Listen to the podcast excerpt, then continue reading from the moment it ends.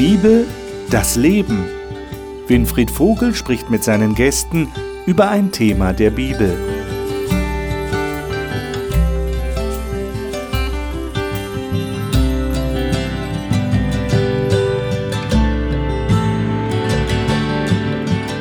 Wir reden über den Galaterbrief, den Brief des Paulus an die Galater. Herzlich willkommen zu unserer Gesprächsrunde hier beim Hope Channel. Der Paulus hat an die Galater, an die Leute in Galatien, in dieser Provinz, geschrieben, weil er ein ganz besonderes Anliegen hat. Dieses Anliegen kommt immer wieder durch. Und heute geht es darum, dass der Paulus scheinbar nicht anders kann, als auch seine Emotionen zu zeigen. Vielleicht kennen wir das. Da haben wir irgendjemanden irgendwo hingeführt zu einer neuen Einsicht, zu einer neuen Erkenntnis. Und die war sehr positiv für diesen anderen Menschen. Und dann plötzlich müssen wir feststellen, vielleicht nach einiger Zeit, Monaten, Jahren, irgendwas hat sich da verändert und wir fragen uns, was ist da los? Und so ist es dem Paulus gegangen. Paulus wird persönlich. Warum wird er persönlich? Wie wird er persönlich? Und was können wir für unser Leben auch in unseren Kirchengemeinden daraus lernen? Das sollen die Fragen sein, die uns heute beschäftigen. Und bevor wir in die Bibel einsteigen, sie aufschlagen und lesen, stelle ich Ihnen wie immer die Gäste hier im Studio vor. Adelheid Ehrenholz lebt in Rheinland-Pfalz und ist aktives Mitglied einer Freikirche. Sie sagt, seit ihrer persönlichen Bekehrung zu Jesus Christus ist ihr Leben von Grund auf anders geworden. Sie fühle sich jeden Tag von Gott geliebt und geführt. Silvia Renz ist verheiratet und hat drei erwachsene Kinder. Ihr sehr persönlicher Bericht im Hope Channel über den Verlust ihrer jüngsten Tochter durch Krebs hat schon vielen Menschen, die in Schmerzen und in Trauer leben, neue Hoffnung und Zuversicht gegeben. Stefan Petersen hat Physik studiert und ist Lehrer und stellvertretender Schulleiter am christlichen Schulzentrum Marienhöhe in Darmstadt. Er sagt, er sei froh, mit Jugendlichen zu arbeiten und ihnen neben Bildung auch Werte zu vermitteln, die in der Bibel verankert sind. Erik Hensel ist in einer christlichen Familie aufgewachsen und hat eine persönliche Entscheidung für Jesus getroffen. Die Begegnung mit diesem Jesus hat ihn schließlich zum Studium der Theologie und in den Beruf als Pastor geführt. Wir sind in Galater Kapitel 4. Da haben wir das letzte Mal schon gelesen, in diesem vierten Kapitel. Da haben wir darüber gesprochen, wie Paulus den Galatern empfiehlt, zu verstehen, was es heißt, Kinder Gottes zu sein und nicht mehr Sklaven eines Gesetzes.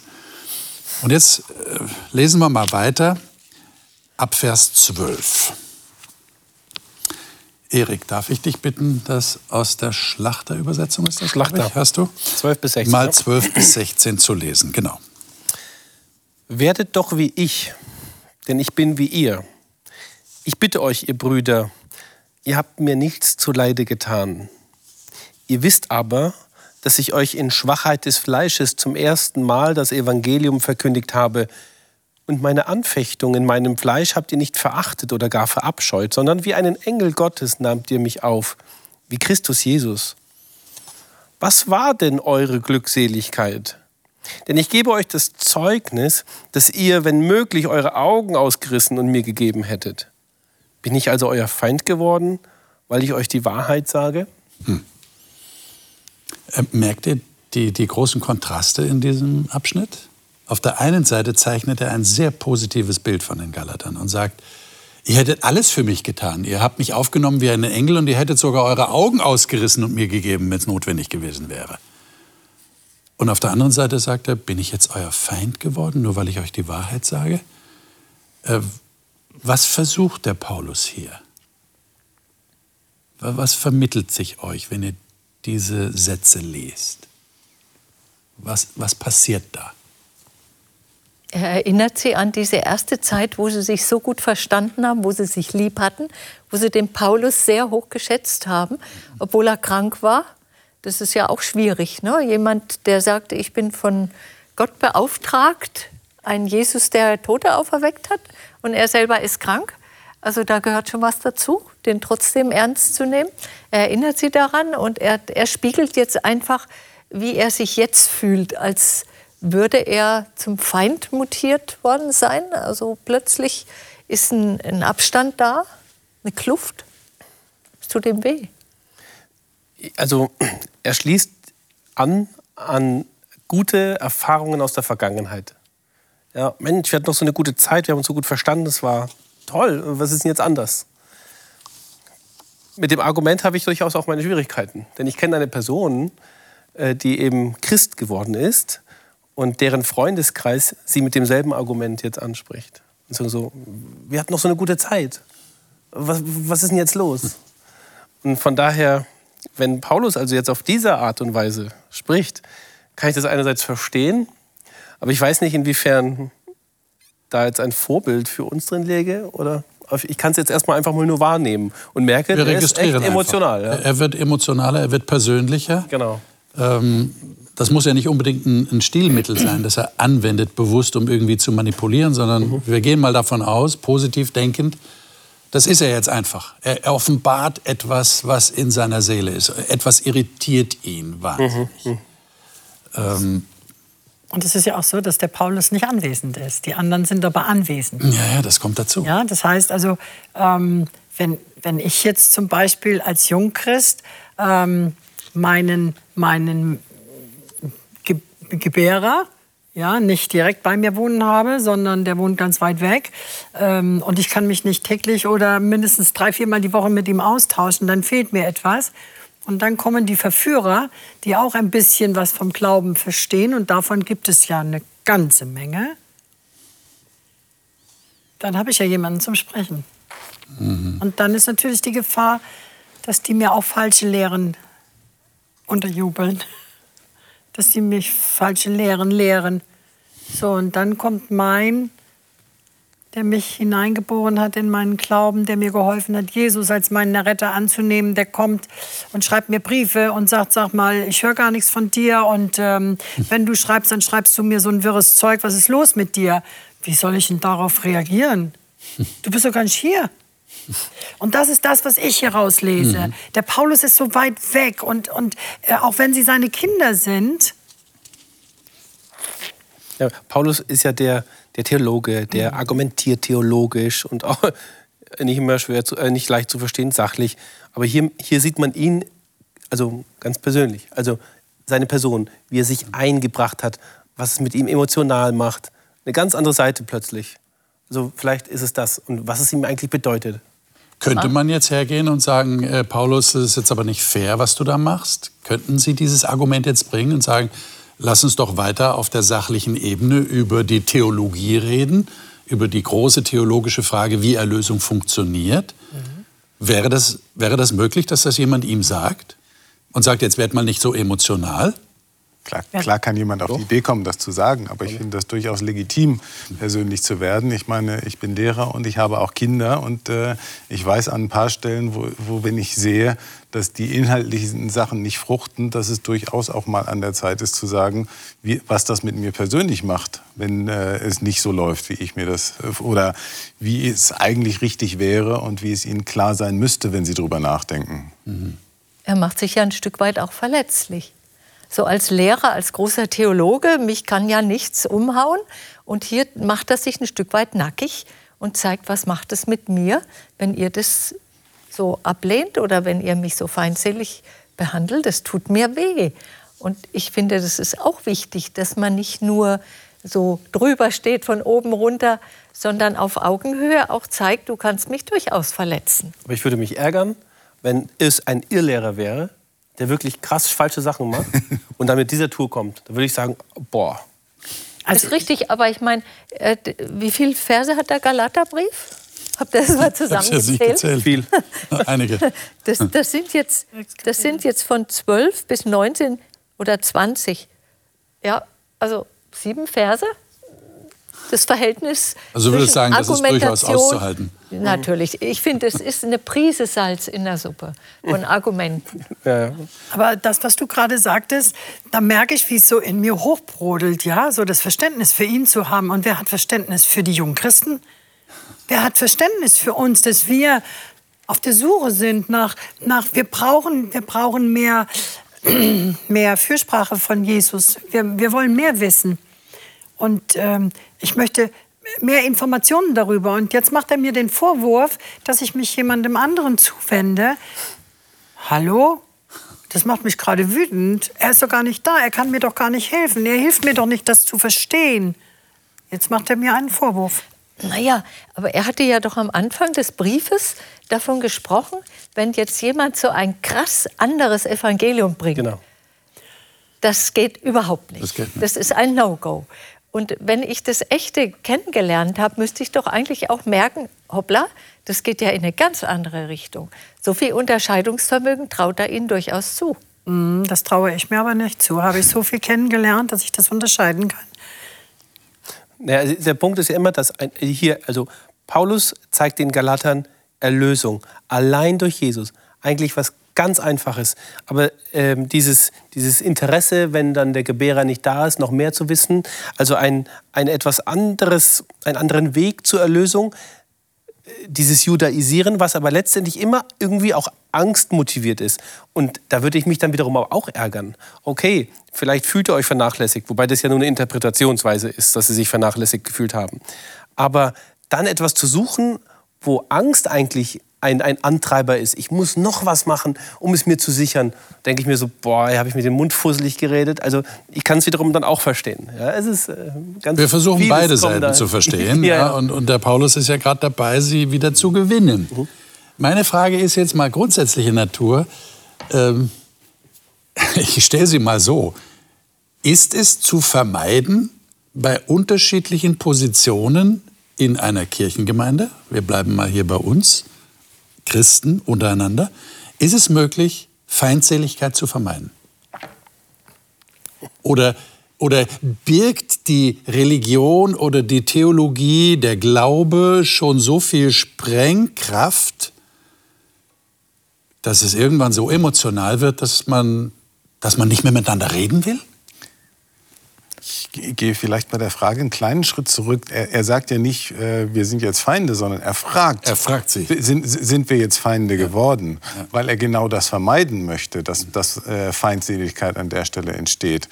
Und deswegen denke ich, es ist nicht Sinn der Sache, dass dabei Feindseligkeit entsteht, wenn unterschiedliche Meinungen da sind. Aber kann vorkommen, oder? Aber hier geht es nicht um, um Nuancen. Hier geht es nicht um Geschmacksfragen. Hier geht es um etwas, was dem Evangelium diametral entgegengesetzt ist, nämlich ich muss oder ich kann durch eigene Leistung Gottes Gunst erringen. Äh, Kontra, ich bin Gottes Kind, er hat mich adoptiert, er liebt mich. Das kann man nicht vereinbaren.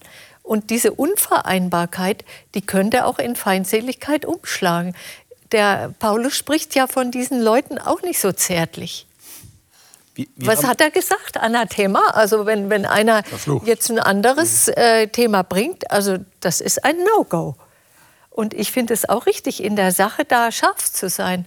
Aber man muss deswegen nicht persönlich werden und den anderen äh, den Vielleicht Kopf ist das ein abhacken. Grund, warum er jetzt auch persönlicher wird. Er will sie jetzt auf dieser anderen Ebene doch noch gewinnen. Er will ihnen deutlich machen, auch wenn ich gesagt habe, der sei verflucht. Äh, Ich verfluche euch ja überhaupt nicht, sondern ich möchte euch ja gewinnen. Ihr seid meine lieben Kinder, die ich geboren habe. Wir haben dieses Jahr 500 Jahre Reformation. Äh, neben dem, dass wir äh, äh, die, die Nähe der Bibel zum Volk feiern und, und, und die Erlösung der Rechtfertigung aus Glauben betonen, ähm, müssen wir aber auch mitnehmen, dass da eine Spaltung stattgefunden hat. Und nicht alle wollen das ein Fest nennen, sondern nur ein Gedenken. Ja, muss man auch mal sagen.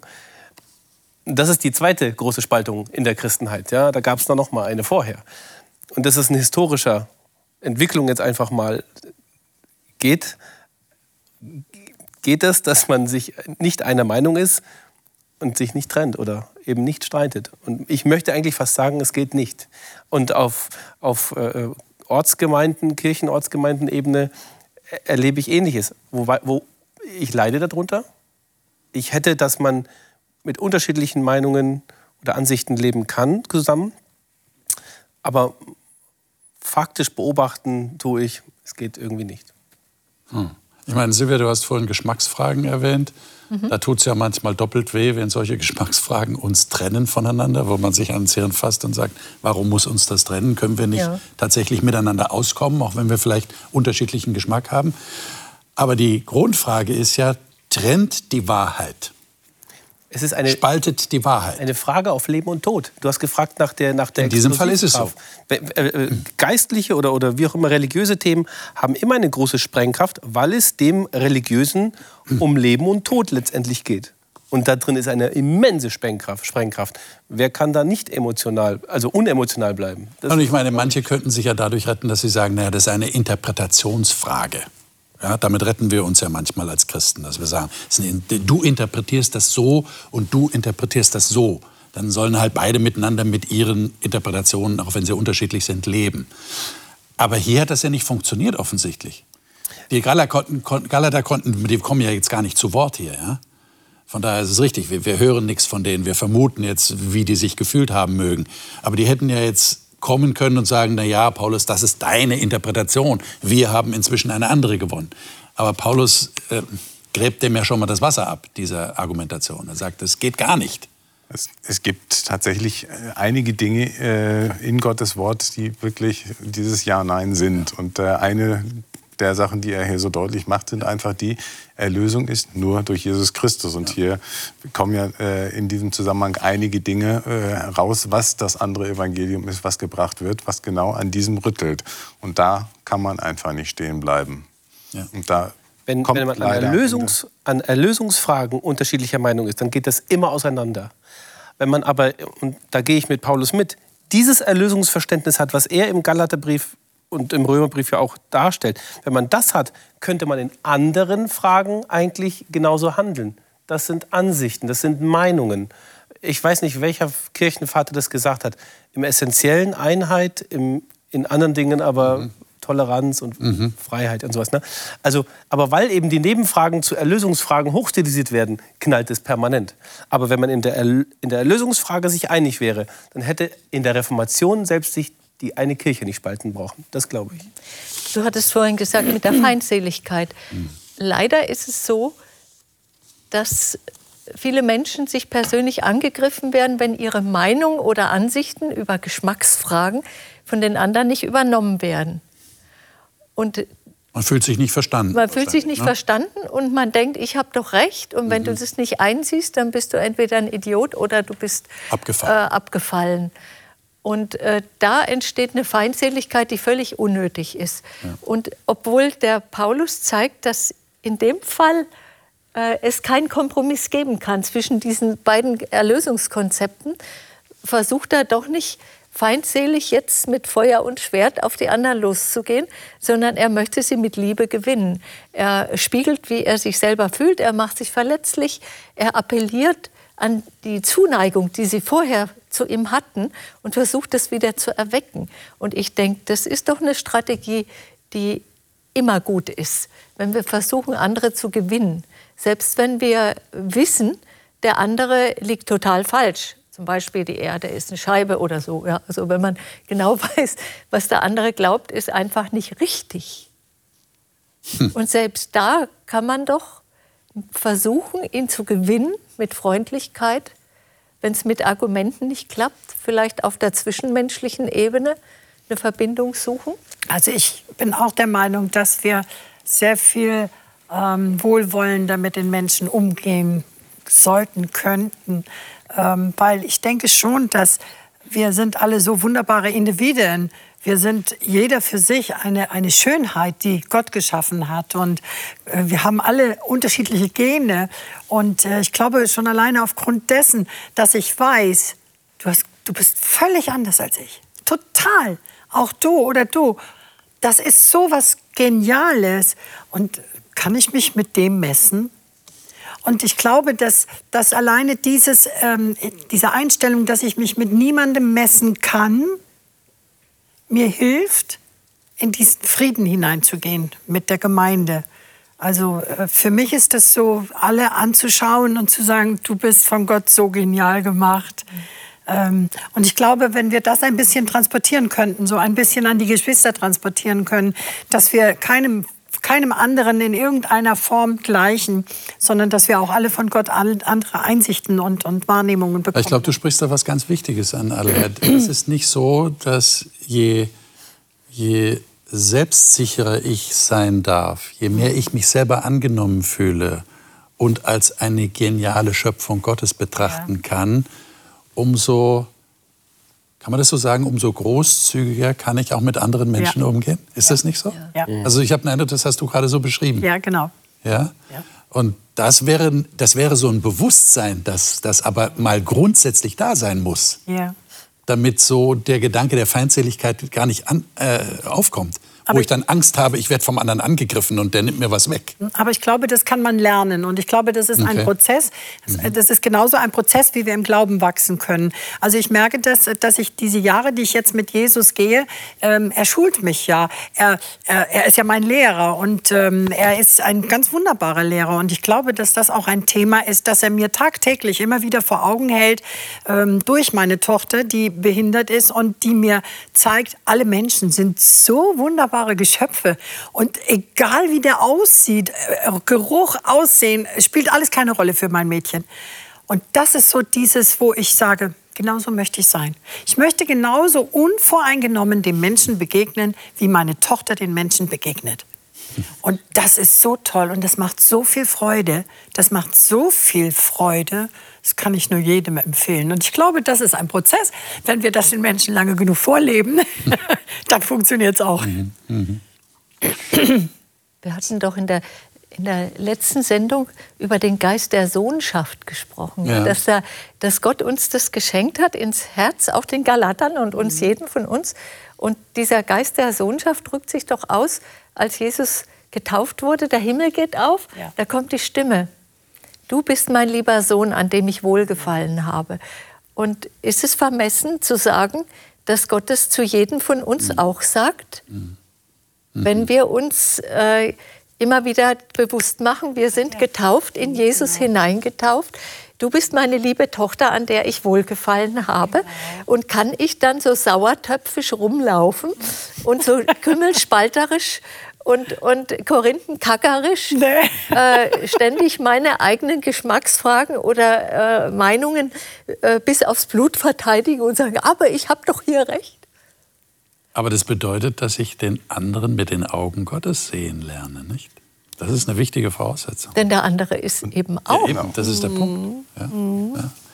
17 bis 18 würde ich gerne mit euch lesen. Wer könnte das mal lesen? Stefan, darf ja. ich dich bitten, das mal zu lesen, die beiden Verse? Ja. Es ist nicht recht, wie sie um euch werben. Sie wollen euch nur von mir abspenstig machen, damit ihr, damit ihr um sie werben sollt. Ab, umworben zu werden ist gut, wenn es im Guten geschieht. Und zwar immer und nicht nur in meiner Gegenwart, wenn ich bei euch bin. Hm. Also der Paulus verwendet hier, ich habe hier die Elberfelder vor mir, das Wort ausschließen direkt. Also er, er macht jetzt Folgendes. Er, er geht jetzt praktisch in eine Beurteilung dieser Leute, die zu den Galatern gekommen sind und sie irgendwie irritiert haben, durcheinander gebracht haben. Und er sagt, das ist kein guter Eifer, was die an den Tag legen. Die wollen euch eher ausschließen, nicht einschließen. Ähm, und dann schreibt er eben um dieses Eifern. Du hast vorgelesen, um Verben oder Verben. Das, dieses Wort, das da verwendet wird, das äh, kann tatsächlich die Bedeutung haben von eifersüchtig um etwas oder jemand kämpfen. Warum meint ihr, verwendet Paulus gerade dieses Wort? Eifersüchtig um etwas oder jemand kämpfen. Da wird so ein bisschen Motivation deutlich. Ja. Mhm. Diesen Leuten, diesen Judaisierern, geht es darum, dass sie sich selber groß machen. Hm. Eifersucht. Die wollen die Zuneigung der anderen für sich selber haben. Die wollen sie von Paulus wegziehen, damit sie eben ihren eigenen Club haben. Das ist der Prozess der Radikalisierung im Islamismus genauso. Mhm. Ja, das ist die Sektenbildung im christlichen Bereich. Ich mache meinen eigenen Club auf. Ich bin der Guru. Ihr seid meine Fans. Aber das würde ja bedeuten, dass die anderen auch sich auf der emotionalen Ebene bewegen. Das scheint ja, so, so habe ich den Eindruck, der Paulus hier irgendwie zu entlarven. Was, was du gerade gesagt hast. Ja, das ist ja auch das, was hier steht. Sie, sie wollen euch ausschließen, damit ihr um sie eifert. Das ist doch eine emotionale Geschichte, oder? Die kommen die jetzt wollen selber Anerkennung haben. Ja. Die wollen, dass es ihnen gut geht im Kreis der Galater. Ja. Ich äh, denk, denke da einfach so die Situation, äh, Uni, der Neue kommt an die Uni und jetzt merkt er, hier ist die Elite und äh, zu denen möchte ich auch gerne dazugehören, aber die haben ihre Aufnahmerituale oder was weiß ich. Du musst jetzt erstmal drei Wochen die Schuhe putzen oder ähnliches, damit du zu uns gehören darfst. Also damit werden sie aufgewertet selber, weil derjenige ist ja sehr daran interessiert, bei ihnen dazuzugehören. Also fühlen sich gebauchpinselt und so ähnlich kommt mir das hier an der Stelle vor. Wir sind die richtigen Christen, nämlich die aus dem Judentum kommen und wenn ihr als Heidenchristen dazugehören wollt, dann müsst ihr erst mal drei Wochen Schuhe putzen, bevor ihr auch dazugehören dürft. Die verlieren ja auch etwas. Ja, also äh, die waren ja vorher wahrscheinlich bei den Judaisten und äh, jetzt sind sie durch Paulus äh, zum Christentum ähm, konvertiert und jetzt, sie haben ja auch dadurch Einbußen. Ja, die sind ihnen davongelaufen. Da fehlt Geld in der Kasse, da fehlen Opfergaben in der Kasse, da wird's weniger. Und jetzt buhlen sie, der Paulus ist weit weg, und jetzt buhlen sie um die wieder. Jetzt wollen sie sie wieder zurückhaben und erzählen ihnen schöne Dinge. Und ähm, das ist dann so diese Sektenbildung. Und das geht nur über Emotionen. Je emotionaler, umso schneller sind sie wieder bei uns. Ja? Und umso schneller äh, füllen sie auch unseren Säckel wieder. Es wäre am einfachsten, man könnte sagen, wir trennen die emotionale Schiene ab von der Religion. Ne? Wir reden nur auf der Sache. Das geht nicht, ihr lächelt. Das Nein. geht einfach nicht. Das Das weiß jeder von uns, dass es nicht geht, weil der Mensch ein ganzheitliches Wesen ist. Aber wir merken, was für Probleme das äh, aufbringen kann. Nur was, was mich so, äh, was ich nicht ganz verstehen kann, du hast gesagt, sie erzählen in schöne Dinge. Aber wenn man mal so diese rabbinischen äh, Regeln sich anguckt, zum Beispiel, du darfst am Sabbat im Freien keine Kirschen essen, weil wenn du den Kern ausspuckst, hast du gepflanzt, hast du gearbeitet. Das ist eine Einschränkung ohne Ende, was du alles nicht darfst. Und dann die Beschneidung, ja, das ist ja für einen erwachsenen Mann auch nicht so besonders prickelnd. Bei Babys ist es ja nicht so schlimm. Aber äh, das sind ja nicht so schöne Dinge. Sie, sie zwingen sich ja wieder unter ein Joch. Das darfst du nicht anfassen. Du musst dir tausendmal die Hände waschen. Und wenn du am Markt warst, was du alles nicht machen darfst, das ist doch eigentlich nicht attraktiv. Wieso war das? Wieso gelang es diesen Leuten, das als attraktiv darzustellen? Frage, haben die das schon gewusst? Wie lange waren sie mit Jesus? Wie lange hat Paulus sie im Glauben halten können? Haben die das schon alles gewusst, dass, dass es diese, diese krassen Unterschiede gibt? Ähm, ich weiß es nicht. Wenn man mich am Anfang meines, meines Christen, Christseins, ja, so die ersten zwei, drei Jahre, äh, wenn da große Verführer gekommen wären, ähm, weiß ich nicht, inwieweit ich dem geglaubt hätte, weil dieser Prozess auch des Wachs- Wachsens in Christus ist ein Prozess. Das geht nicht von jetzt auf gleich. Und wenn dann jemand ähm, aus der Vergangenheit kommt und mir schöne Dinge erzählt, die auch annähernd etwas mit, mit ähm, Glauben zu tun ha gehabt hätten, weiß ich nicht, inwieweit ich bereit gewesen wäre, ähm, auch wieder ein Stück zurückzugehen. Und deswegen weiß ich nicht, inwieweit, äh, wie gefestigt war der Glaube schon. War der Paulus jahrelang bei Ihnen oder war er nur kurze Zeit bei Ihnen? Das ist für mich eine ganz entscheidende Frage. Wenn bei mir in den ersten zweieinhalb Jahren, wo ich nur auf der Suche war nach Menschen, die mit mir über Jesus Christus sprechen, ähm, äh, Irrlehrer dabei gewesen wären, weiß ich nicht. Das ist für mich angstmachend. Das ist für mich. Du Ja? hattest eben angesprochen, ob da, wieso machen die das? Ist das doch, ist doch gar nicht attraktiv, diese ganzen Regelungen und so weiter. Aber es, äh, und das ist genau der Trick, der hier steht, äh, ausschließen und äh, du kommst nur rein, wenn du diese unattraktiven Sachen machst. Und äh, vielleicht auch kop- gekoppelt mit dem Gedanken einfach von diesen äh, Galatern, sie wollen alles richtig machen. Und da kommt jemand und sagt ihnen, wie es richtig geht. Und deswegen machen sie dann auch Dinge, die irgendwie unattraktiv sind. Ähm, auch wenn jeder sagt, wieso, kann man, wieso ist man so bescheuert? Und der Paulus versucht jetzt ihre Augen dafür zu öffnen, dass genau das Gegenteil passiert von dem, was die Leute ihnen erzählen. Die sagen, du bist nur drin, wenn du das alles machst. Genau. Und Paulus sagt, nee, nee, in Wahrheit schließen sie euch aus. Sie schließen euch nämlich aus aus dem, das haben wir letztes Mal besprochen, aus dem Kindsein, aus der Sohnschaft, Sohnschaft. Ja. Ins, aus dem in Kind das Gottes Joch der. Sklaverei kommen sie wieder rein. Ne? Das als Jungchrist alles verstehen zu können. Und ich glaube, da bin ich absolut bei den Galatern, die auch ein Stück weit irritiert waren über, über diese beiden Aussagen, einmal Paulus und einmal die Juden. Die, also ich glaube schon, dass das eine große Herausforderung für sie war, Paulus treu zu bleiben. Die Herausforderung bestand aber eben darin, ein bisschen im Kontrast zu dem, was du vorhin gesagt hast. Mhm. Das waren in der Mehrheit Heidenchristen in Galatien. Mhm. Ähm, und die Judenchristen kamen dazu und die haben das erzählt. Die waren nicht irgendwie vorher schon bei den Judenchristen und dann fehlten Gelder oder sowas. Die Strukturen gab es nicht, sondern es war wirklich eine Gemeinde schon permanent. Und dass man innerhalb der Gemeinde dann plötzlich dann das anspricht, mag die jungen Christen vielleicht irritiert haben. Aber wenn tatsächlich bei einem jungen Christen das Bedürfnis ist, noch mehr zu erfahren, also auf der Suche zu sein, ja, ähm, dann ist natürlich alles, was so mit Wissen ja. und vielleicht sogar ein Wissen, was alle anderen nicht haben, ja, und sei es über eine glatte Erde oder was auch mhm. immer, ja, ist ja hochinteressant und spannend. Ja. ja. Und dann wird man da wie ein Magnet hingezogen. Aber mit Jesus hat das gar nichts mehr zu tun. Mhm. Und das finde ich, ist die Gefahr dabei. Lesen wir noch die beiden letzten Verse. 19 und 20. Nehmen wir es mal aus Hoffnung für alle, mhm. Silvia. Euretwegen, meine lieben Kinder, leide ich noch einmal alle Schmerzen und Ängste, wie sie eine Mutter bei der Geburt ihres Kindes auszustehen hat. Wenn man doch endlich an euch erkennen könnte, dass Christus euer Herr ist und euer Leben bestimmt, könnte ich doch nur bei euch sein und mit meinen Worten euer Herz erreichen. Denn ich weiß mir keinen Rat mehr mit euch. Hm.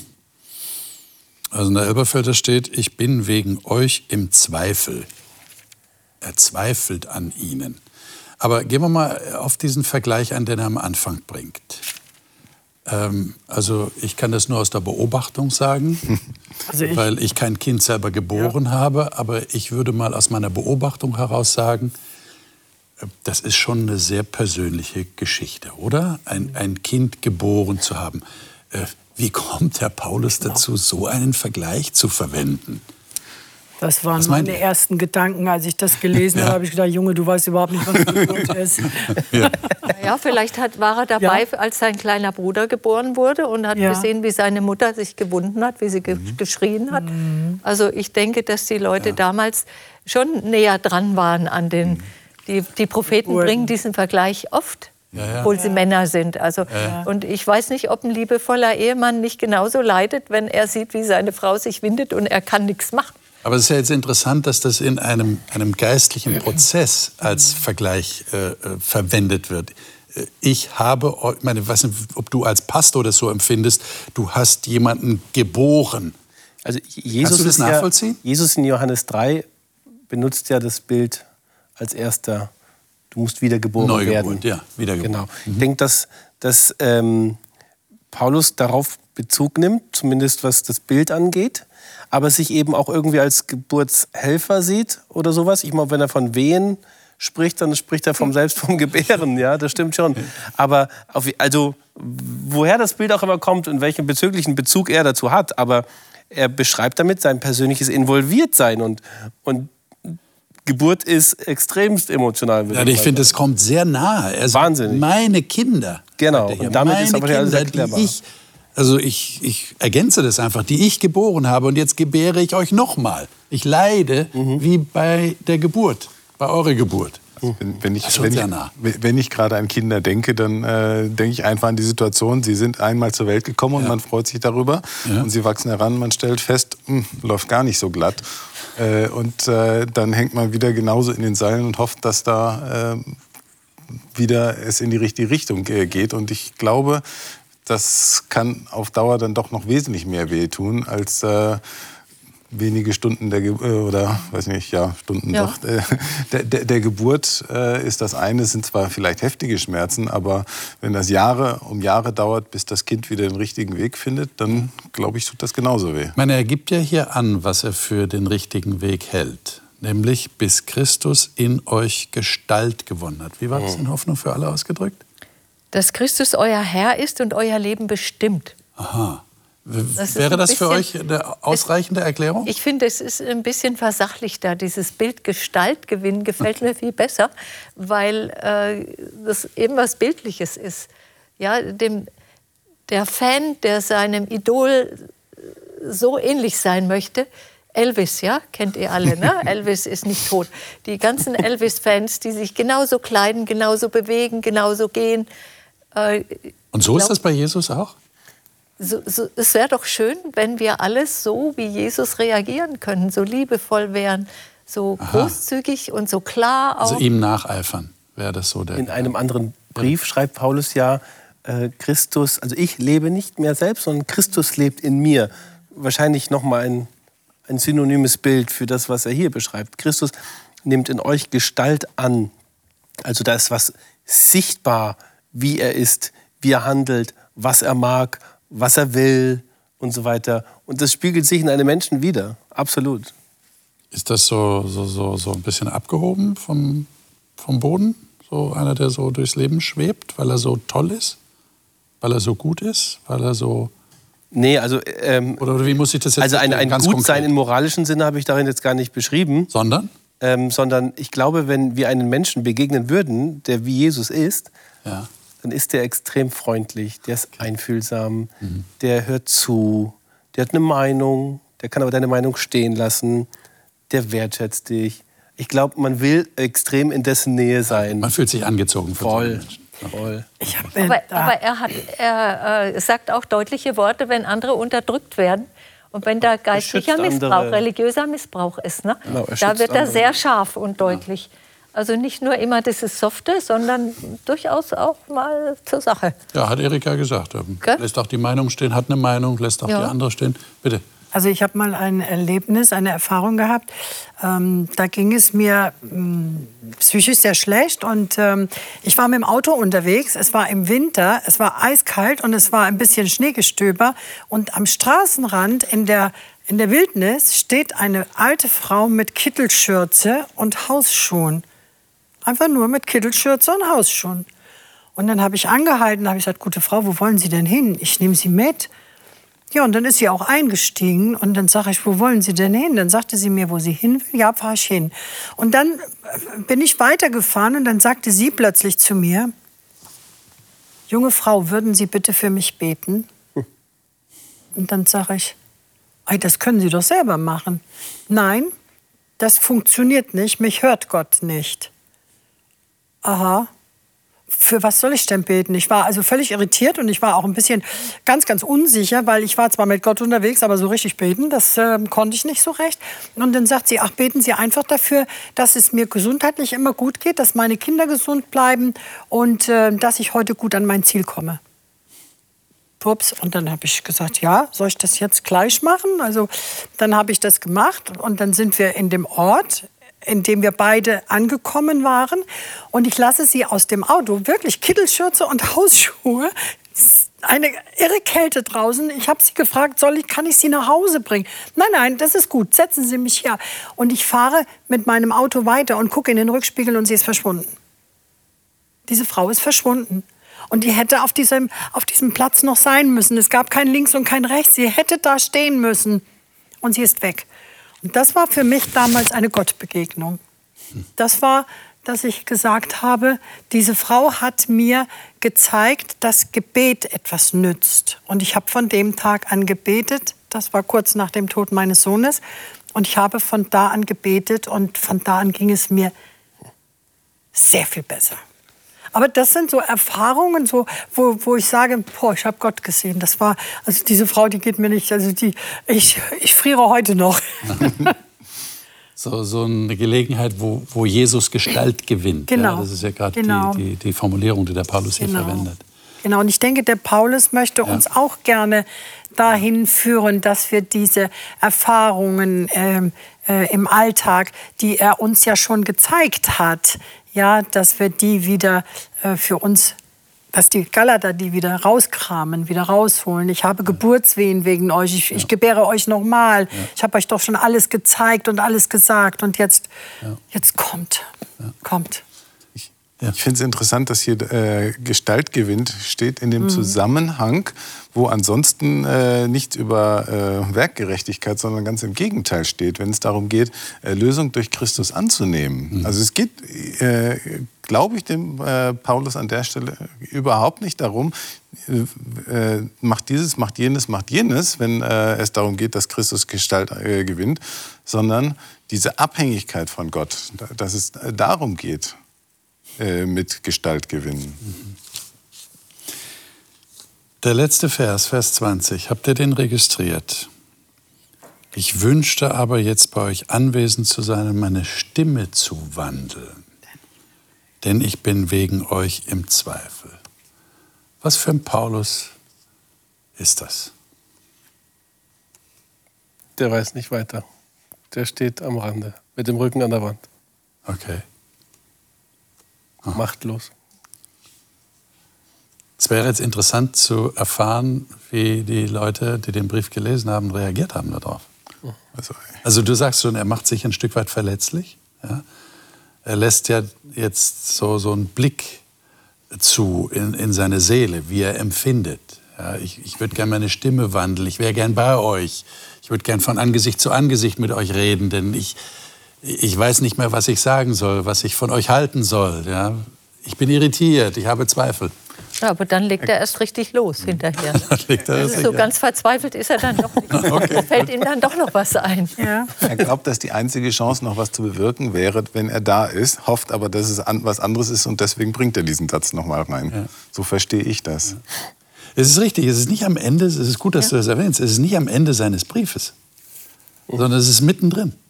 Es ist mittendrin, wo er auf dieser emotionalen Schiene ist und kommt dann noch mal mit ganz äh, Vielleicht war das am Abend, ist er Bett gegangen, am nächsten Morgen hat er weitergeschrieben. also ich, ich denke mir, ich stelle mir so vor, wenn, wenn ich zu meinen Kindern gesagt habe, also jetzt weiß ich auch nicht mehr, wie kann ich dir das denn deutlich machen? Hm. Und dann macht man eine Pause und dann merkt man, wie das rattert. Und wie Sie merken, die Mama kommt jetzt nicht von oben herab und möchte uns manipulieren oder, oder kontrollieren, sondern es geht ihr wirklich darum, dass wir gemeinsam einen Weg finden. Dann ist auf einmal eine andere Offenheit da. Mhm. Und deswegen kann der Paulus dann auch noch mal richtig auf der argumentativen Schiene weitermachen. Und ich glaube, er hat er war inspiriert vom Geist Gottes und ich denke, das war genau das, was die Galater brauchten, um aufzumerken, hoppsa, das geht jetzt hier nicht nur um fromme Theorien, es geht hier wirklich um Leben und Tod und dann richtig zuzuhören.